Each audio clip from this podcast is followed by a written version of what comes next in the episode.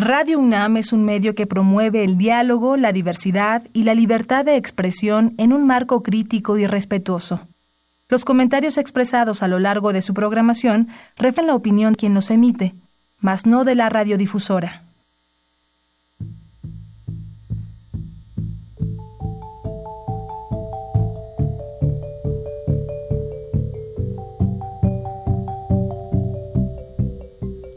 Radio Universidad Nacional y la Facultad de Economía presentan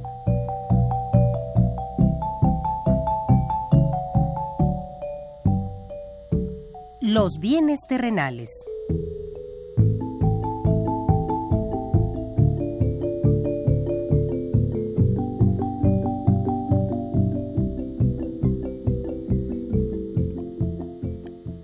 Bienvenidos a este espacio radiofónico de la Facultad de Economía de la UNAM. Como cada semana, estamos aquí con ustedes para reflexionar sobre un tema interesante relacionado con la economía, la política, la cultura y las cuestiones sociales. En nuestra mesa de análisis participan destacados especialistas, quienes nos acompañan hoy en este estudio. Y como siempre, le invitamos a participar en este programa a través de sus llamadas telefónicas.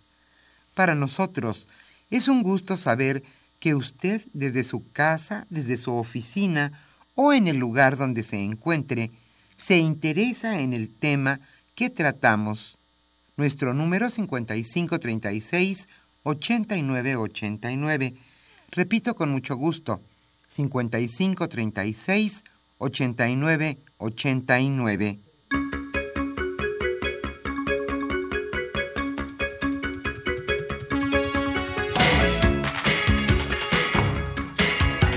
Es un gusto estar con ustedes nuevamente en este su programa Los bienes terrenales. Pues después de un año de renegociación del Tratado de Libre Comercio México y Estados Unidos pudieron alcanzar un acuerdo. Hoy el tema de nuestro programa será desde luego este, el Tratado de Libre Comercio. Hoy estarán con nosotros Antonio Gasol Sánchez y Clemente Ruiz Durán, hablando sobre esto precisamente, los impactos del acuerdo comercial México-Estados Unidos.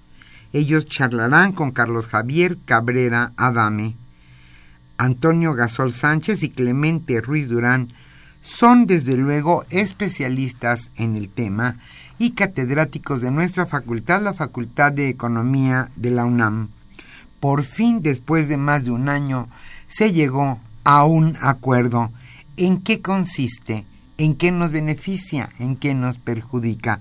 Sigue siendo tratado de libre comercio o es meramente un acuerdo comercial entre nuestro país y Estados Unidos. Hoy ese será el tema de nuestro programa. ¿En qué consistió este acuerdo y cuáles son las ramas principales que se verán beneficiadas o en su caso perjudicadas? Impactos del acuerdo comercial México-Estados Unidos sin, duda un tema relevante en la agenda nacional, ya que nos atañe a todos los mexicanos este acuerdo al que se llegó en esta semana. Como siempre le invitamos a participar en este programa a través de sus llamadas telefónicas. Hoy estaremos obsequiando la revista de Economía Mexicana. Este es el anuario UNAM número 3 del año 2018. Y este viernes estamos con ustedes en los controles técnicos nuestra compañera Socorro Montes y también está con nosotros Pedro Rosales, quien con mucho gusto estará contestando sus llamadas telefónicas. Yo soy Irma Espinosa y le invito a acompañarnos a las hasta las 13 horas y después desde luego continuar con la programación de Radio UNAM. Antes de iniciar nuestra mesa de análisis, como siempre le invitamos a escuchar lo más destacado en materia de economía sucedido durante la semana.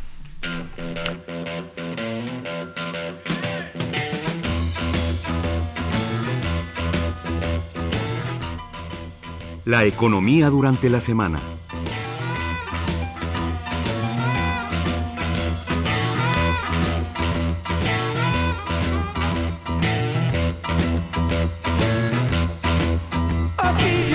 Sin duda la nota de la semana en materia de economía nacional es el acuerdo al que llegaron México y Estados Unidos en materia comercial.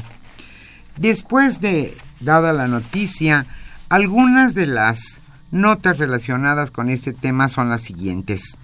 Dudan en Canadá lograr un tratado de libre comercio este viernes. Funcionarios del gobierno de Canadá dudan de poder alcanzar un acuerdo sobre la modernización del pacto comercial TLC con Estados Unidos en sus conversaciones en Washington para este viernes, aunque quizá, quizá pueda haber estadounidense Donald Trump aseguró que las negociaciones para lograr un acuerdo en la renovación del Tratado de Libre Comercio en América del Norte con Canadá avanzan, pero reiteró su amenaza de poner aranceles a sus autos si no se logra.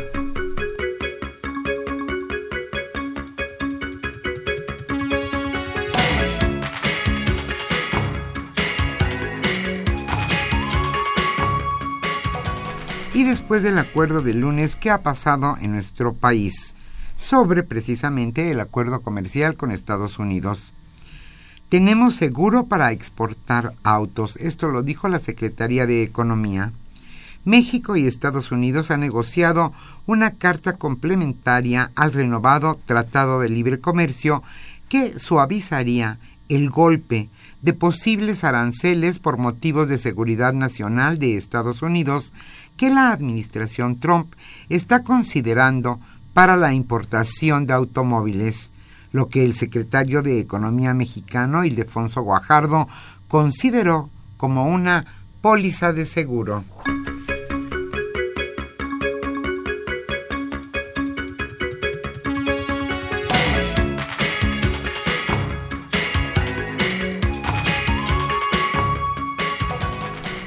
Baja el Banco de México el estimado de crecimiento y sube el estimado de inflación. El Banco de México redujo a un rango de entre 2 y 2.6% el estimado de crecimiento para el país en el año 2018, desde un previo de entre 2 y 3%.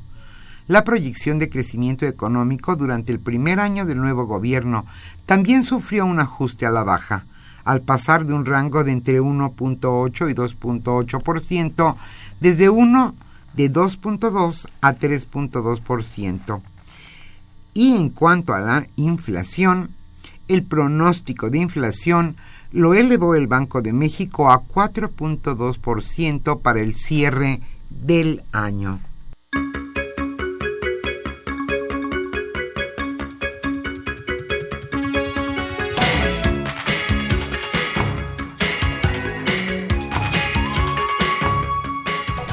Ahora una nota que quizá pudiera ser cierta, pero que quizá tampoco lo fuera.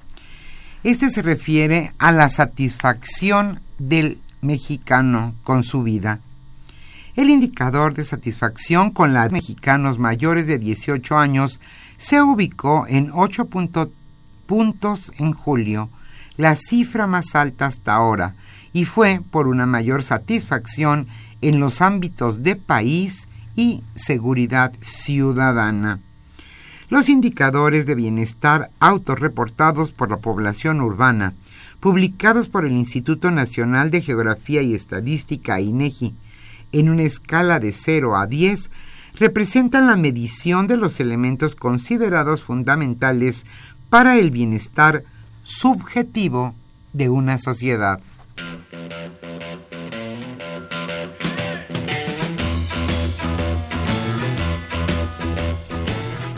El tema de hoy...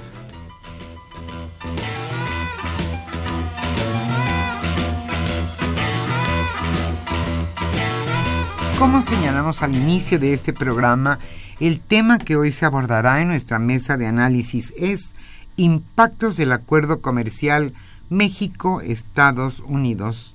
¿Por qué es tan importante este acuerdo comercial para nuestro país.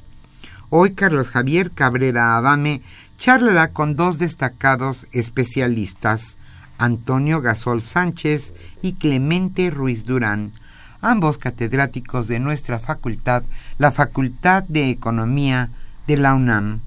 Como siempre, le invitamos a participar en este programa a través de sus llamadas telefónicas.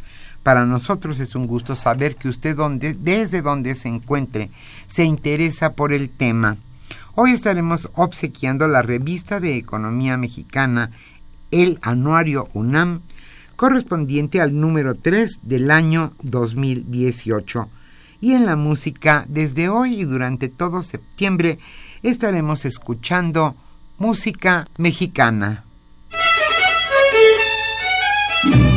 Tierra de los aztecas que Dios nos hizo, son esas tres huastecas un paraíso. Tierras hermanas, la huasteca hidalguense, la potosina y veracruzana.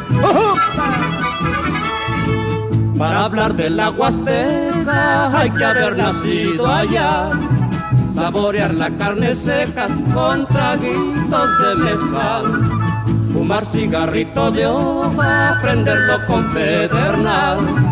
Y aquel que mejor lo moja, más largo lo fumará. Y esas huastecas, quién sabe lo que tendrán. El que una vez las conoce, regresa y se queda allá. Huastecas lindas, ¿cómo las voy a olvidar? Si nací con su creencia si nací con su cantar.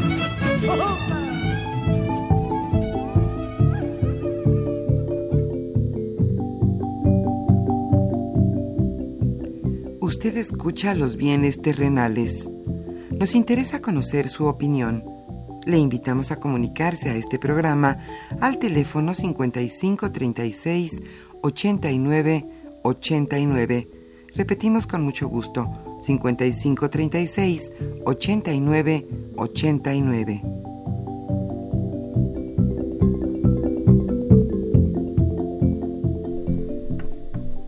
Muy buenas tardes, estimados amigos de los bienes terrenales. Bienvenidos, más, bienvenidos a una emisión más de este programa que con mucho gusto lleva a ustedes la Facultad de Economía y Radio Universidad Nacional Autónoma de México. Eh, como ya se mencionó, vamos a analizar, reflexionar, comentar eh, las condiciones en que se, eh, se llegó a un acuerdo comercial con Estados Unidos. Muy rápidamente, para ceder la palabra a nuestros especialistas, nuestros amigos que están aquí hoy con nosotros, pues esto concluye una etapa que se inició en agosto, justamente del año pasado, el 16 de agosto, con la primera etapa de, revisión, de actualización, como se le como preferían llamarlo a los funcionarios de la Secretaría de Economía. Esto llegó hasta la séptima, en el mes de mayo de este año, y en la fatídica séptima se agarraron sus cosas, se fueron, dejaron la mesa ahí parada, hasta que hace seis semanas aproximadamente se retomó el tema. el lunes se, dio, se anunció que se había llegado a un acuerdo, no hay información precisa, han trascendido algunos temas en materia automotriz, agropecuaria, en reglas de origen principalmente, eh, pero no hay un, no pero seguramente falta más información, pero ya en ese momento podemos tener una opinión sobre lo que está, le estuvo pasando en este ámbito comercial. Eh, Toño, sobra presentarlo, es un especialista, ha estado aquí con nosotros en varias ocasiones para analizar todo este eh, proceso, tiene escritos diversos artículos, libros sobre esta cuestión. ¿Cuál sería tu opinión si nos haces favor sobre lo que pasó, lo que está pasando? Bueno, en realidad, como tú decías hace un momento, parecería que nos falta información. Por lo menos a mí me falta información eh, respecto de qué es lo que se ha acordado. Eh, ¿En qué consisten estos cambios? Sí, sabemos que parece que el fundamental es que ya obviamente no es un acuerdo trilateral, sino un convenio, pero ya no es tratado, es un convenio bilateral. Eh, quizá dependía, dicen que dependía de lo que pasa hoy, eh, pero no, no tenemos, yo ahora mismo no tengo noticias al respecto, podría convertirse en un convenio trilateral, eh, volverlo, volverlo a hacer. Eh, pero insisto, nos falta información. Lo que ha trascendido efectivamente es algo sobre el, por el presidente de Estados Unidos eh, sobre la caducidad del tratado. Él hablaba mucho de que tenía que ser revisado cada cinco años. Eh, esto es un absurdo.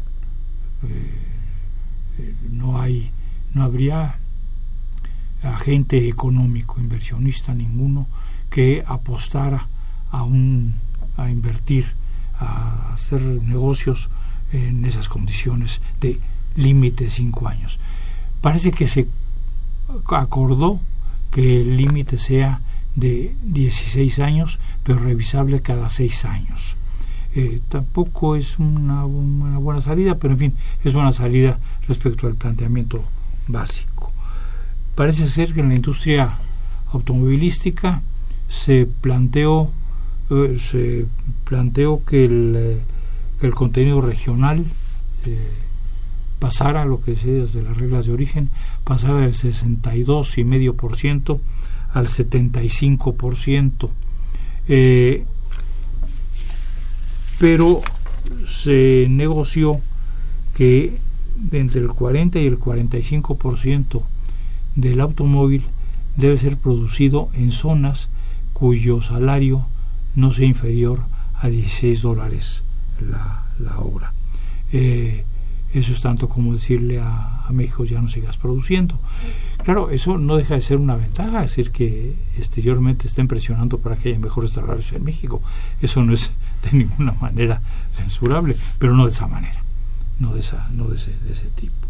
Eh, la discusión no, no está claro qué ocurrió en el tema de la solución de controversias, eh, que es un tema que a Canadá le preocupa mucho y a México le debería preocupar también mucho, y que entre el artículo 20 y el 19 se plantea, el 19 y el 20 mejor dicho, se plantea que la solución de controversias en, la, en el tratado se dirimen por un panel binacional que dis discute el tema y define a quién, a quién le asiste la razón y a quién no. Eh, Estados Unidos plantea que no, que eso lo tienen que decidir tribunales estadounidenses.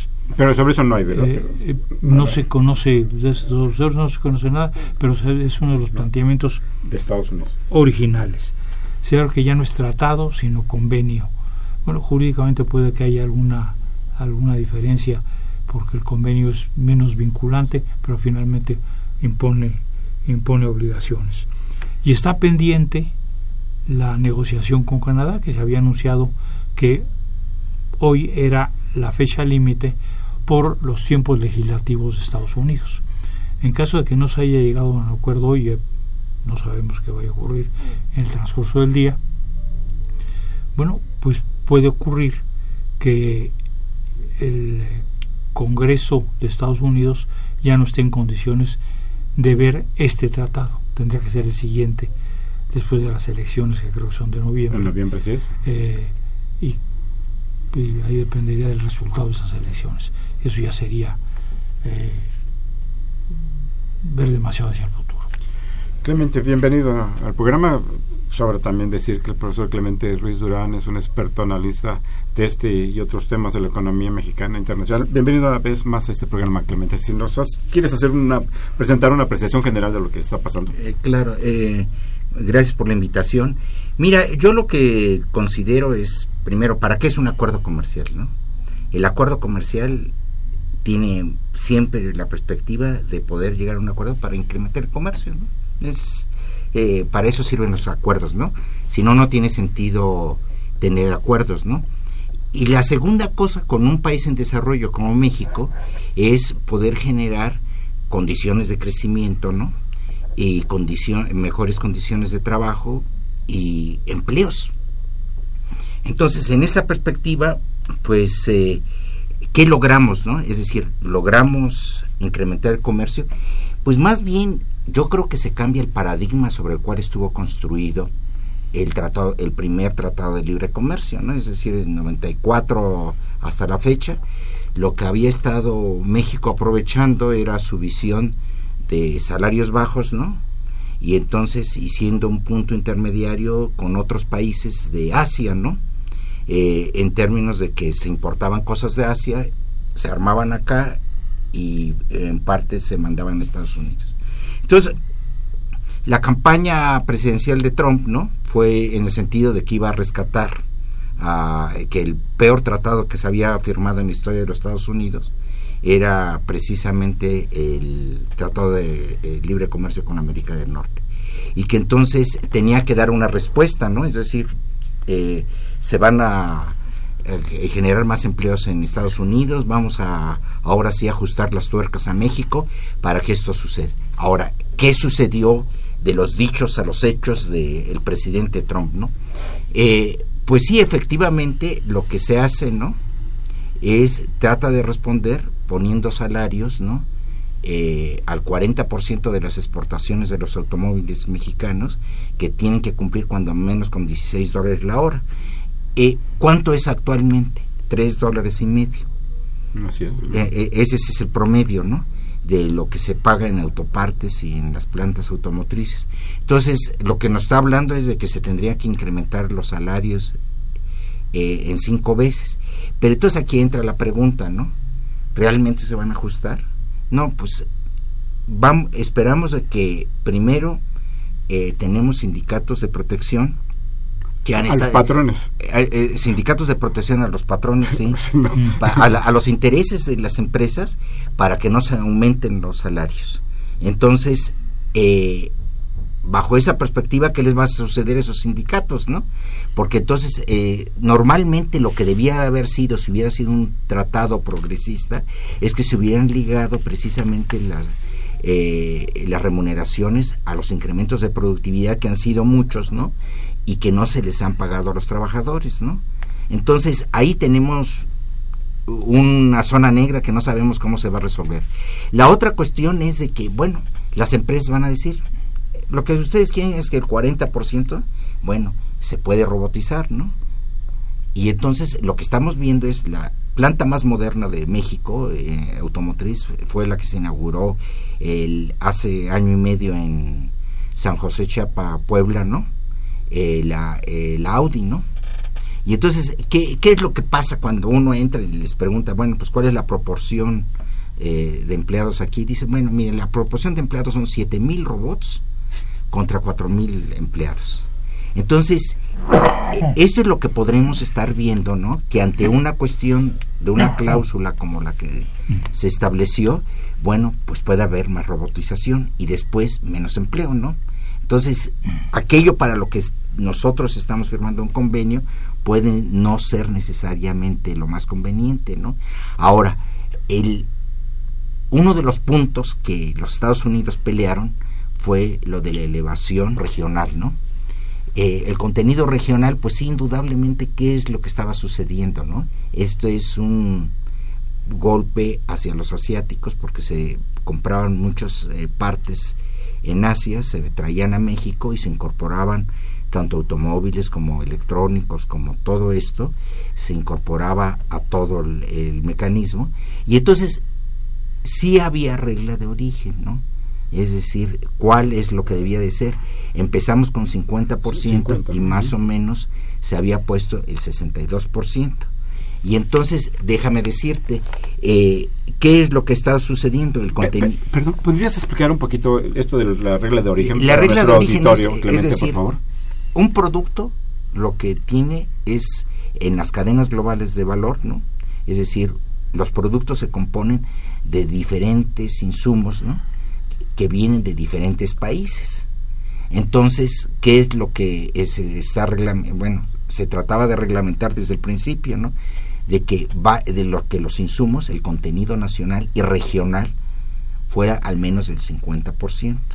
Después, en la región norteamericana. En la región de América del Norte. Después se subió a 62. Ahorita estamos sobre esa base que debían de tener contenido de 62% y ahora la norma es 75%. Que era la propuesta del señor presidente de eh, Estados Unidos. así es.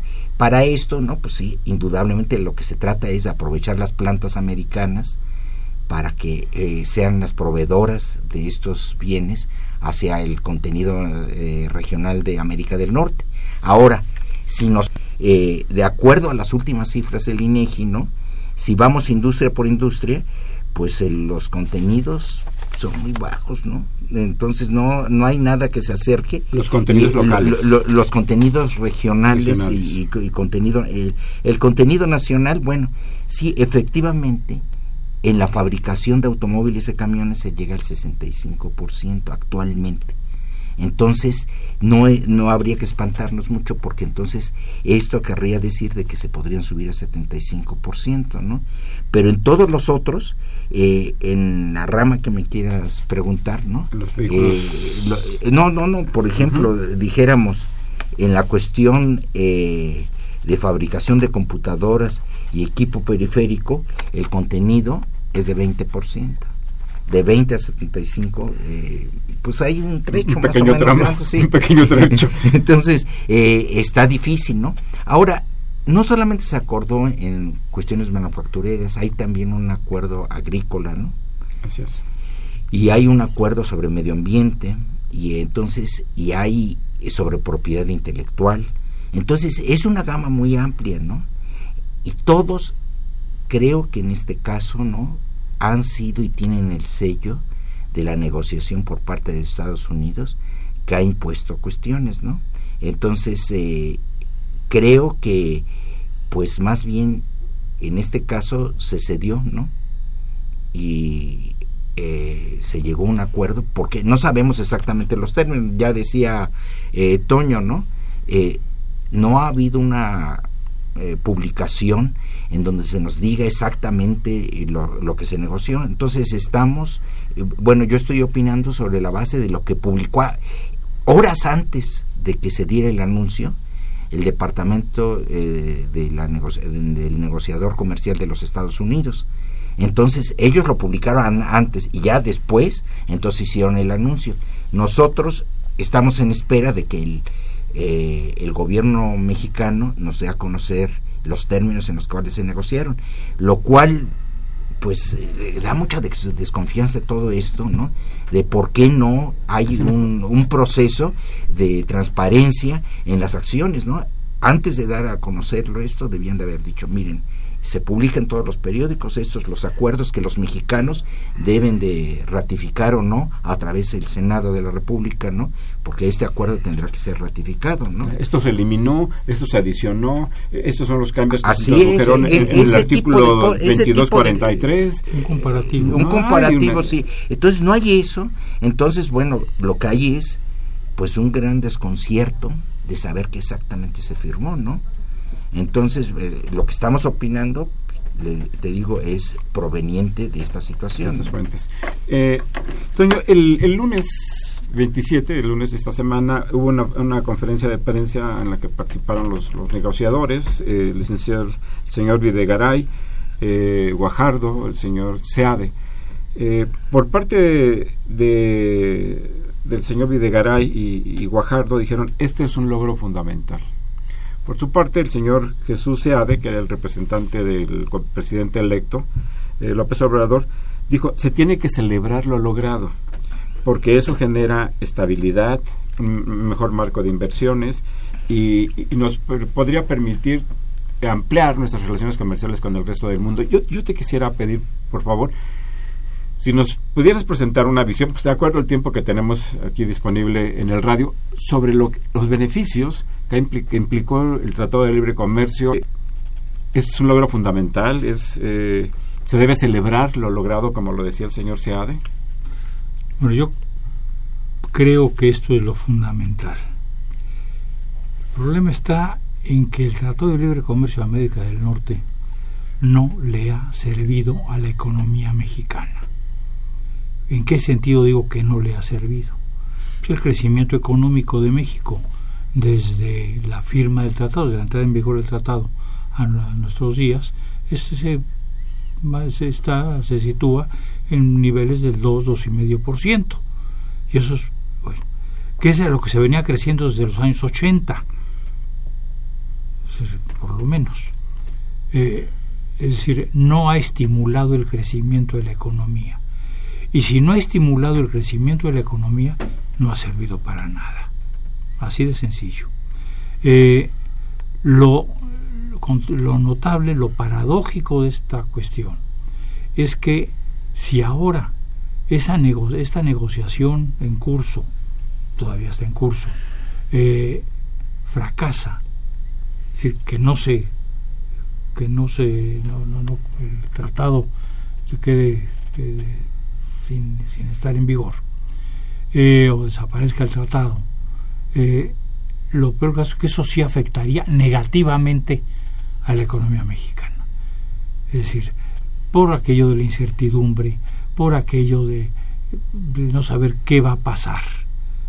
Pero insisto, defender al tratado como, como tal eh, no nos lleva absolutamente a nada, más que eso a, mantener, a, estar claros de que eso de que ha sido insuficiente en la mexicana, pero su cancelación sí podría perjudicar a la economía mexicana. Y esto nos, nos pone en el, tapete la, discusión el tema, el antiguo, el viejísimo tema de la diversificación de la, de la geográfica de la economía mexicana.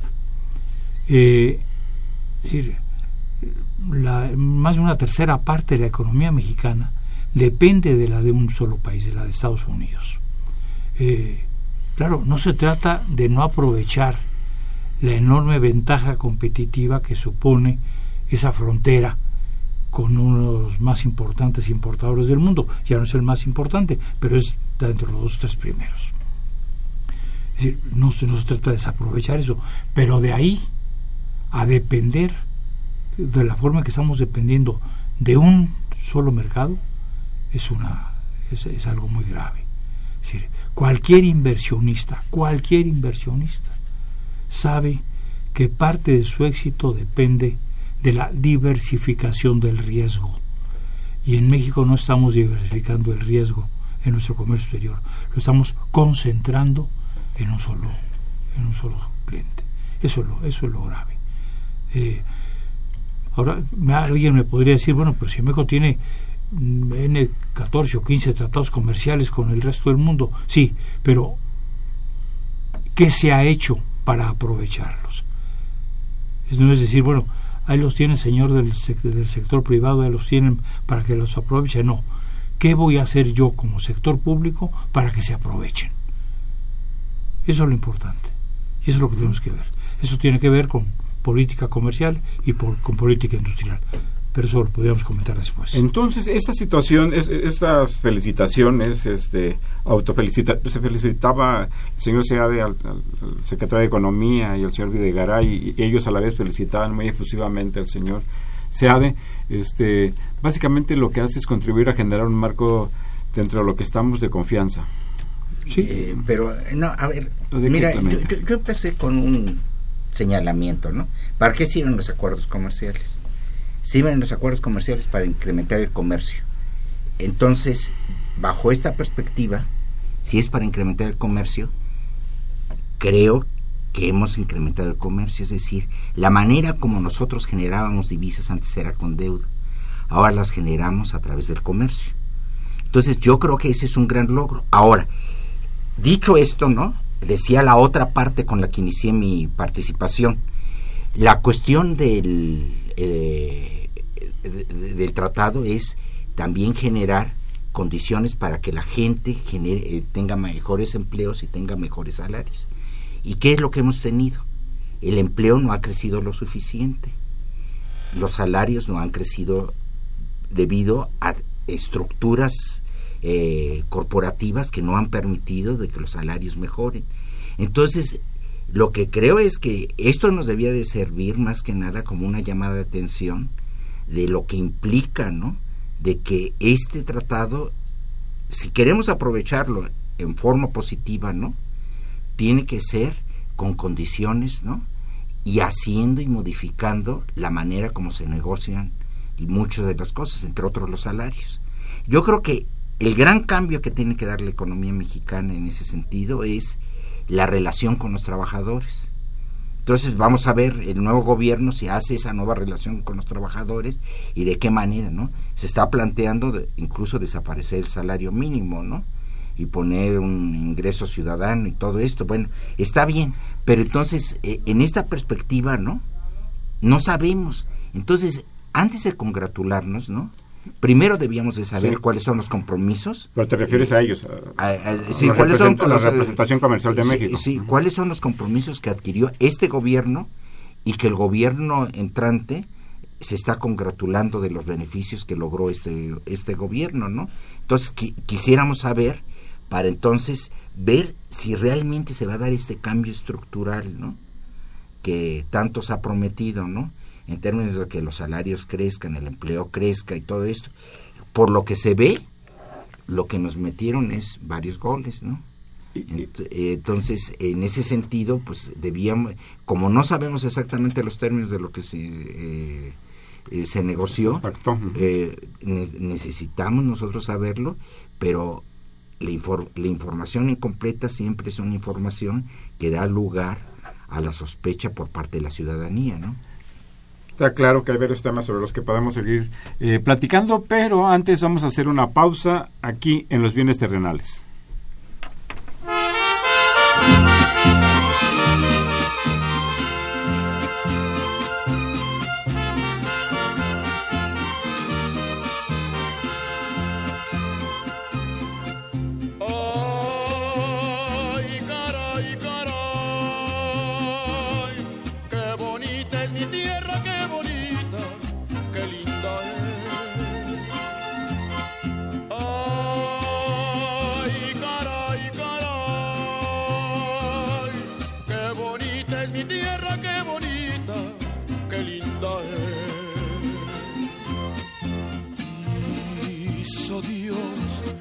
Zarape bordado con sol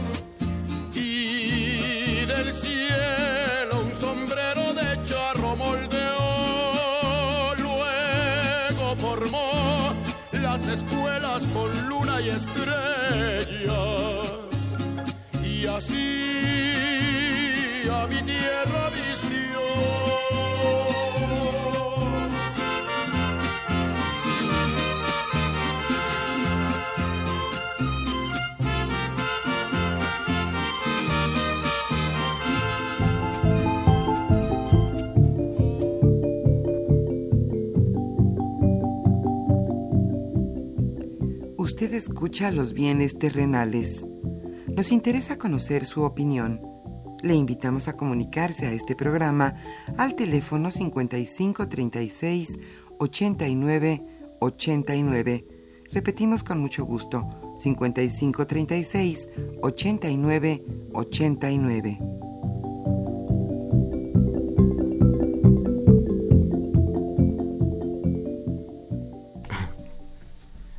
Eh, muy buenas tardes. Eh, se encuentran en esta mesa de análisis sobre el acuerdo comercial que se alcanzó el lunes pasado entre México y Estados Unidos. Eh, Antonio Gasol Sánchez y Clemente Ruiz Durán, como ustedes saben, profesores de la Facultad de Economía.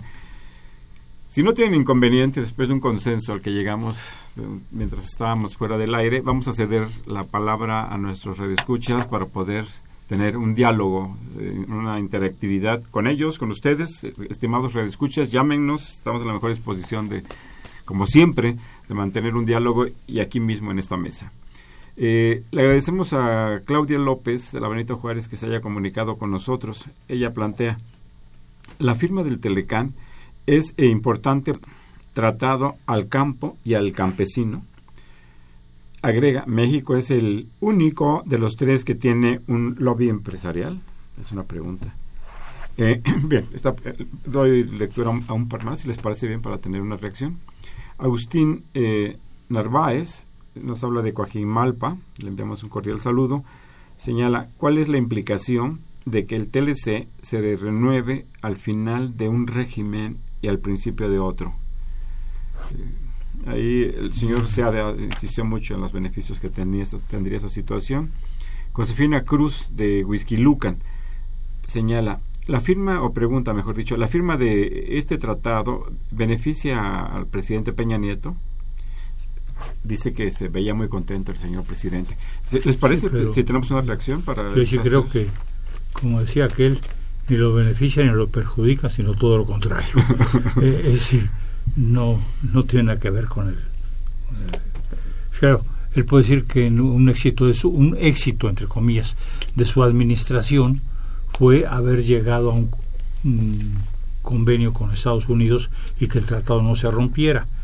Eh, bueno, pues sí, eh, los negociadores que participaron en eso, que parece que desde esa perspectiva fueron eficientes, pero sigo pensando eso, que habría que hacer otras cosas que no fueran solo depender de Estados Unidos. Clemente, ¿tienes alguna sí, Mira, lo que yo considero es que eh, se adelanta mucho siempre el presidente a cosas eh, y no nos dice cosas que no son precisas, ¿no? Primero, pues no nos informa, ¿no? Entonces, eh, festejar algo que no nos informa, pues está difícil, ¿no?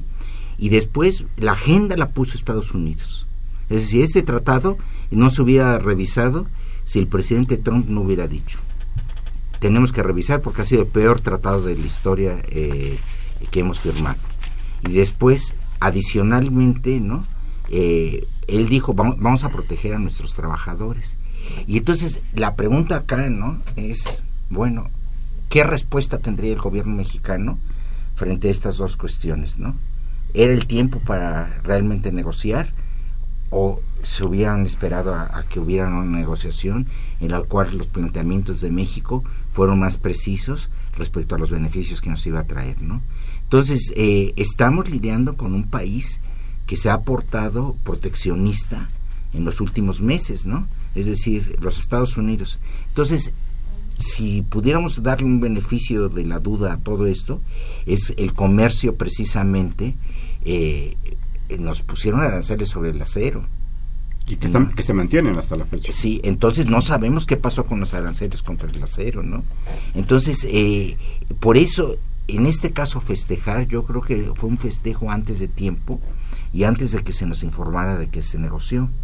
Eh, y después eh, lo invitó a, incluso a tomar tequila, a brindar con tequila el día de que se nos anunció esto. ¿Qué es eso, no? Es decir, es una falta de eh, diplomacia y todo esto, ¿no? Pues, ¿cómo vamos a festejar algo que no sabemos? Es decir, nos debía de informar primero y después invitar al señor Trump a lo que quiera, ¿no? Toño, ¿quieres agregar Sí, en ese sentido, sí, yo quisiera comentar que eh, el, gobierno de Estados Unidos eh, está tomando un derrotero que es enormemente peligroso para la economía mundial, no solo para la mexicana, que es el encerrarse en sí mismo. Eh, hoy mismo nos desayunamos con la noticia de que esa cosa que gobierna Estados Unidos ya planteó que, que está pensando retirar a Estados Unidos de la OMC. Eh, bueno, es de ahí a una guerra comercial hay un paso y hay medio paso de una guerra comercial a otro tipo de guerras. Si es que esa cosa que gobierna Estados Unidos sabe algo de historia. quiere encerrarse en sí mismo. Eh, aquí podemos pensar pues, que el tema no es contra México, es contra cualquier cosa que signifique que Estados Unidos no eh, siga, no, no sea el, el, ganón en cualquier cosa y en cualquier tema. Es el Sí, lo que está claro es que impuso sus consideraciones tácticas, estratégicas de negociación. Yo en la, presentación eh, señalaba muy al, vuelo que hubo siete etapas previas de renegociación trilateral y al final se impuso la idea que él tiene de negociar eh, bilateralmente con los países. y, esta idea de, vencerás. Y esta idea de abandonar la OMC, de la, Organización Mundial del Comercio, apunta a eso, negociar bilateralmente y poner condiciones eh, Aurelio García de Cautitlán Izcalli, gracias por llamarnos. Pregunta, hasta este momento tenemos conocimiento de temas jurídicos en, los particulares, en, lo que tiene que ver con la firma del, tratado, más o menos. Si solamente tenemos información jurídica sobre lo que está pasando. Agrega, en cuestión de estados, eh, de los estados de la República en qué puede beneficiar el tratado, en especial algunas regiones. Manuel Mejía de Iztapalapa dice, con el fracaso de la globalización y el fin de la era de los tratados multilaterales que hoy por hoy eh, coronan, eh, pues, como él lo dice, vamos a pasar al aire, la estupidez neoliberal, fueron dejados de lado la cuestión laboral y el sector agrícola, perjudicando a nuestro país como siempre, a pesar de la a pesar que la firma de la carta paralela del nuevo tratado bilateral México-Estados Unidos. El único ganador fue el señor Trump. Pasamos sus comentarios al aire y en un momento más eh, tenemos una reacción. Lourdes Cortés García de Xochimilco, gracias por llamar. Dice, entre los puntos que no entendí del nuevo acuerdo comercial es el que se refiere a los 16 dólares por hora en el sector automotriz. Bueno, ahí lo que se plantea, decía hasta donde he entendido, es que eh, los automóviles deben contener, deben de los automóviles que se importen libremente a Estados Unidos, eh, procedentes de México, deben contener un porcentaje de, eh, de producción nacional, si, si, no entiendo mal, del orden del 75%, pero que deben de estar producidos eh, en un marco en el que el salario mínimo a los trabajadores que hayan producido aquello que se exporta sea de, de, de, de 16 dólares. El 40%, ¿no? De la, eh, eh, el, el 40% del contenido debe ser sí, el, por, el 40% producir en zonas que paguen 16 dólares o más por hora. Clemente, ¿quieres eh, comentar algo sobre sí, las, las, llamadas que hemos recibido? Sí, yo, yo creo que sí, nos hemos centrado en la cuestión industrial, pero hubo acuerdos respecto al campo, hubo, hubo, el acuerdo es más amplio, ¿no?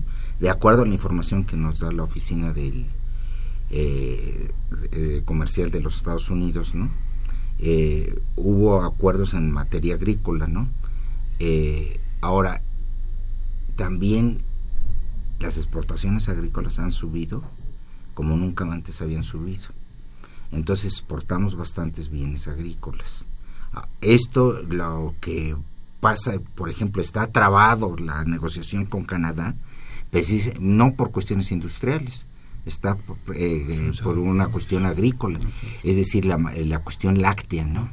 Entonces, eh, eh, los canadienses no quieren firmar porque entonces, ¿qué es lo que quiere eh, Trump, no? Es decir, en su negociación fue tratar de que los productores en general, manufactureros como agrícolas, pudieran tener beneficios y entonces inundar, en este caso, a las economías de, de la región, ¿no? Entonces quiere eh, sacar ese beneficio. Y te quiero decir de que, pues, hay el anuncio de que eh, Nestlé se retira de México, ¿no? Entonces, en esa perspectiva, la, la situación es muy complicada para México, ¿no? Porque qué es lo que está pasando en el campo y de qué manera va a repercutir, por ejemplo, que una empresa del tamaño de, Nestlé se vaya a retirar del, eh, del país, ¿no? Entonces estamos viviendo momentos difíciles que necesitarían de un poco más de claridad y de una visión del gobierno en el cual nos estuviera diciendo, bueno, hay todas estas cuestiones y lo que pensamos es que debía de ser de esta forma, ¿no? Pero hay falta de información, yo creo que a lo que nos estamos enfrentando es una falta de información total y creo que las dudas que se, nuestros radioescuchas nos han estado planteando son dudas muy razonables y que debían de ser, precisarse por parte del, eh, del gobierno, de la, gobierno República. de la República. Lo que ofrezco a los radioescuchas es que enviaremos a, al programa, ¿no? Eh, una traducción que tenemos de todos los acuerdos, tal como lo especificó eh, la Oficina Comercial de los Estados Unidos, para que puedan conocerlo. Entonces, a través de ustedes que se difunda, ¿no? Este, si quieren comunicar con nosotros, este, con, para hacerles llegar la información disponible con, con mucho gusto. Eh, Rosario Martínez del Río, de la Benito Juárez. Una pregunta muy, muy corta, muy breve, pero me parece que es central. ¿Qué ganamos con este acuerdo y qué perdemos? Yo creo que ¿Lo atendemos? ganar o Eh, perder, Pues es que... eh, bueno, mm, ¿qué ganamos? No sé, no sé, yo creo que no ganamos nada con ese, con ese acuerdo. Eh, perder, quizá tampoco, insisto, si el acuerdo, o el convenio, el tratado, llámenle como quieran, eh, no contribuye a acelerar el crecimiento de la economía mexicana, entonces no sirve para nada. Y hasta ahora no ha servido para eso. Ese es el punto central. Es decir, Clemente crecer a un ridículo, crecer a un ridículo 2, 2,5%, bueno, eso hay que pensar, yo, yo muchas veces, aparentemente de broma, he dicho que cuando en este país todo se hacía mal, se crecía al 6%. Ahora que todo se hace bien, se crece al 2, 2,5%. Cuando se crece al 2,5%, hay fiesta en casa. Bueno, ¿de eso se trata? Creo que Clemente tiene un punto de vista Eh, no, no, yo lo que creo es Diferente, que, eh, que- que hay que ser concreto, ¿no? Digo, la economía pueden haber muchos motivos, ¿no? Pero la cuestión es, no se van a cerrar plantas en México, ¿no? Por este tratado. Entonces se- se logra mantener ab- abiertas las plantas eh, que se podrían haber ido a Estados Unidos o a alguna otra parte, ¿no? Entonces sí se gana con este en este en este sentido, ¿no? Ahora, todo lo demás es la estrategia de crecimiento. Hemos sido eh, muy poco precisos, ¿no? De qué manera se puede impulsar el crecimiento, ¿no? Entonces, no es solamente lo del tratado, sino que es todo, ¿no? es todo porque el sector público se retiró de muchas actividades. Entonces, hay muchas cosas, ¿no? Pero no es la discusión ahorita. Es decir, el tratado lo que nos deja, ¿no? Eh, si tal como se está firmando, es cuando menos la garantía de que muchas empresas se van a mantener en México. continuar más o menos en, la- en la inercia en la que estamos. Eh, este, Sí, eh, eh, in- inercia no, las plantas se quedan en México. eso es una inercia, ¿no? Eh, Se Sí. quedan.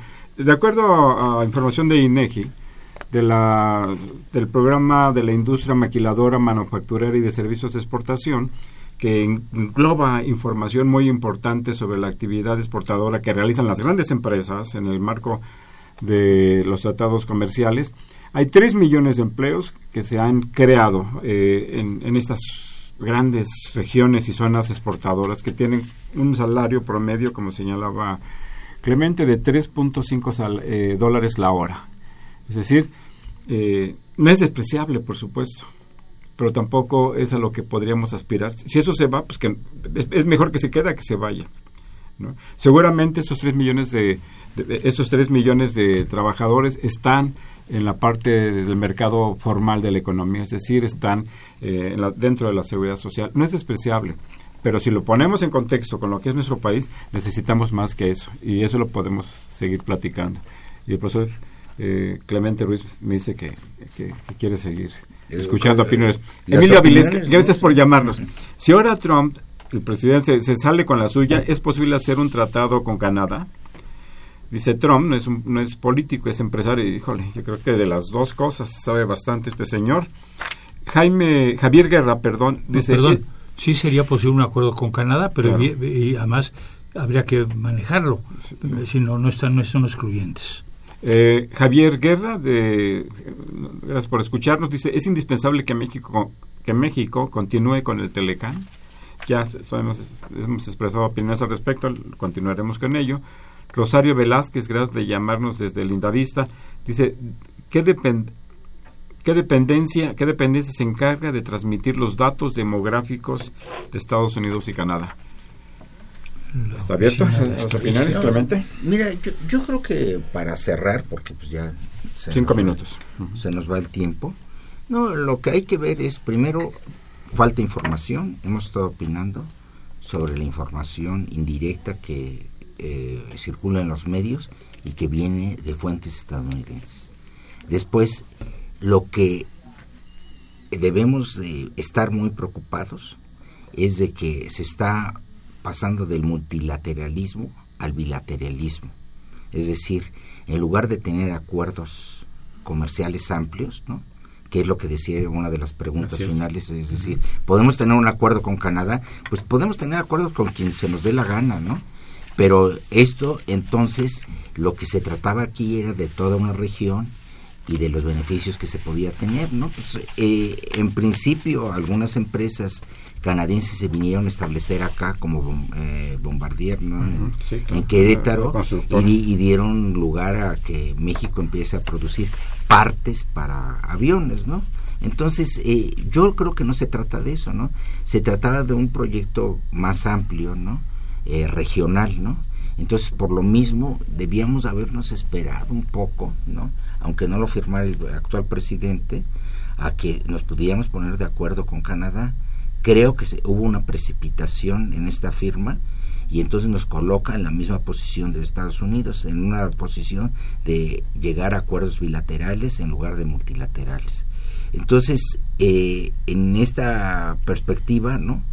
Lo que se gana es simplemente de que las empresas estadounidenses se preserven en México para bajo estas reglas del juego que impuso Estados Unidos básicamente. Entonces, creo que nos falta mucho de cómo negociar una cuestión de esta naturaleza y espero que el nuevo gobierno lo que haga es que vuelva a la idea de ser trilateral el acuerdo comercial que existe, porque eso eh, de mantenerse bilateral va a tener efectos negativos para los tres. ¿no? Eh, yo, coincido, con eso, que lo importante es buscar que sea trilateral. Eh, y nos preocupa mucho, a mí me preocupa mucho esa, esa bilateralización que pretende Estados Unidos. Eh, acuerdos bilaterales, no, no acuerdos eh, trilaterales. Eh, eso eso me, preocupa y ojalá se pueda incorporar Canadá a esto. No sé cómo se va a interpretar en los medios políticos de Canadá el hecho de que México haya convenido en, en negociar bilateralmente en renegociar bilateralmente este tratado cuando eso había empezado como un fenómeno trilateral. Eh, muy bien, pues se nos ha agotado el, tiempo. Eh, les agradezco mucho que, hayan estado aquí, eh, maestro Clemente Ruiz Dorán, maestro Antonio Gasol Sánchez. Eh, bueno, me dice aquí la producción que quiere hacer un mensaje ahorita o en qué momento. A nuestros amables radioescuchas les informamos que debido a que salimos unos minutos de, este programa. Este programa, Los Bienes Terrenales, se retransmitirá hoy viernes de 6 a 7 en AM de Radio UNAM. Muchas gracias. Bueno, eh, muy oportuna la, información debido a que, como ya se dijo, salimos unos momentos, tuvimos unos momentos fuera del aire. Hoy mismo se repite, se retransmite el programa de 6 a 7 de la tarde. Eh, Estamos en, la despedida de este programa. Muchas gracias por haber estado aquí en nuestro programa. Esperemos que eh, esto da para mucho. Eso apenas está empezando, como se ha señalado. No hay información. Es necesario que fluya, que se conozca más y, sobre eso poder realizar análisis y comentarios de lo que nos puede esperar hacia, hacia adelante. A ustedes muchas gracias por escucharnos, muchas gracias eh, por llamar, por comunicarse a este programa. Les recuerdo que Los Bienes Terrenales es un programa de la Facultad de Economía y de Radio Universidad Nacional Autónoma de México. Muchas gracias. Muchas gracias. Agradecemos su atención y participación en este programa a través de sus llamadas telefónicas y la invitamos la próxima semana a la misma hora en otro programa más de los bienes terrenales. La coordinación general fue de Carlos Javier Cabrera Adame, la coordinación académica de Aníbal Gutiérrez, Roberto Cabral, Alejandro Pérez Pascual, Rubén Antonio Miguel y Leonardo Lomelí Vanegas.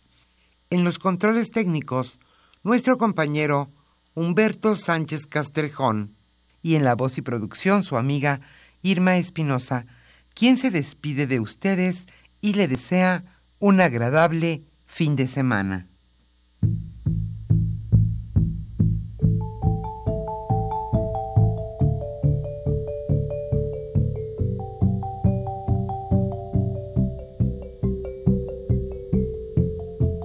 Radio Universidad Nacional y la Facultad de Economía presentaron Los bienes terrenales.